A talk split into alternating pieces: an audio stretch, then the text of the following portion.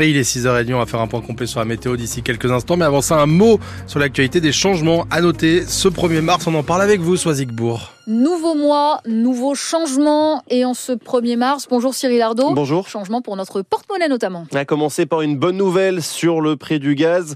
La commission de régulation de l'énergie annonce une baisse de prix de 5% aux fournisseurs à présent de suivre. Fini par contre les énormes remises sur la lessive ou les produits d'entretien. Ces promotions sont désormais euh, plafonnées à 34% pour réduire la concurrence entre les grands distributeurs et les petits commerces. Le tabac, lui, augmente entre 10 centimes et 1 euro de plus selon les paquets. Du changement aussi au niveau des prestations sociales. 18 départements réclamaient 15 euh, heures d'activité pour toucher le RSA. C'est désormais 47 avant une généralisation l'an prochain. 13 millions de retraités verront eux leur pension de retraite complémentaire, celle versée par la GIRCARCO, baisser ou augmenter en fonction de l'évolution de leur CSG. Enfin, le gouvernement veut encourager les jeunes conducteurs à passer le permis de conduire sur boîte automatique. Le délai de trois mois pour suivre la formation boîte manuelle est ainsi supprimé. Cyril Ardo, la liste complète de tous ces changements est à retrouver sur francebleu.fr. Ça, en revanche, ça ne change pas. Il fait toujours trop chaud. En hiver, en France, après un automne record, l'hiver 2023-2024 est le troisième le plus chaud jamais mesuré dans l'Hexagone, selon Météo France qui alerte. Cet hiver, la moyenne des températures devrait dépasser de 2 degrés les normales de saison avec un mois de février excessivement doux.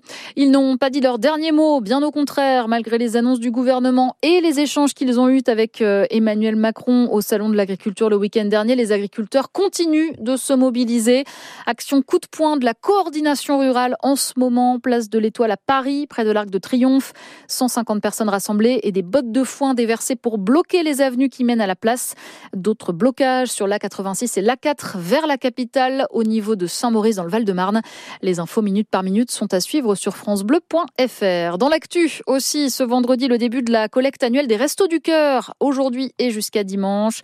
L'association espère récolter 9000 tonnes de dons, denrées alimentaires mais aussi produits d'hygiène 80 000 bénévoles seront présents dans 7 500 supermarchés partout en France. La liste de toutes les collectes est à retrouver sur francebleu.fr. Et à midi 50, le président des Restos, Patrice Douret, sera l'invité de Wendy Bouchard dans Ma France. Dès 20h, émission spéciale sur France Bleu avec le grand concert des Enfoirés que vous allez pouvoir suivre en direct à 21h10. Sur les rails, l'ouverture à la concurrence se précise. L'opérateur français Kevin Speed fera rouler ses trains sur trois lignes à partir de 2020. Un accord cadre vient d'être signé avec SNCF Réseau. Enfin, elle a retrouvé le sourire. La station de Roubion-les-Buisses dans le Mercantour. La neige est enfin arrivée, 40 cm dans la nuit de dimanche à lundi. On ne l'attendait plus, mais c'est bon, elle est là.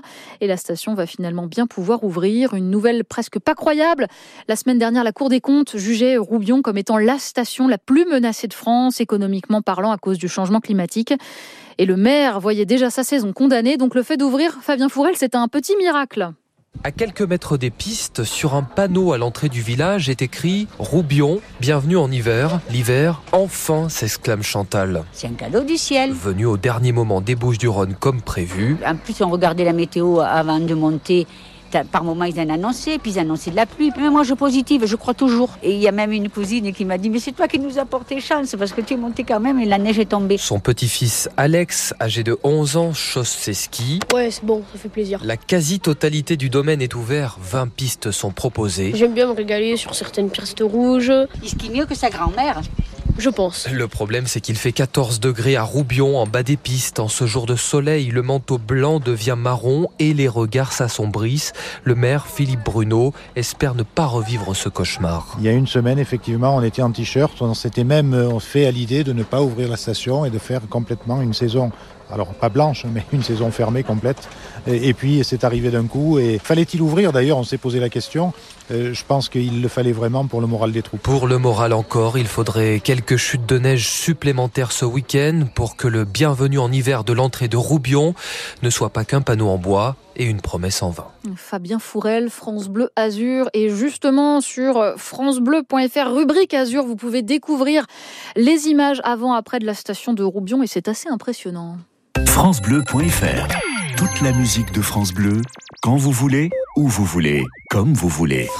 Tout France Bleu est sur francebleu.fr.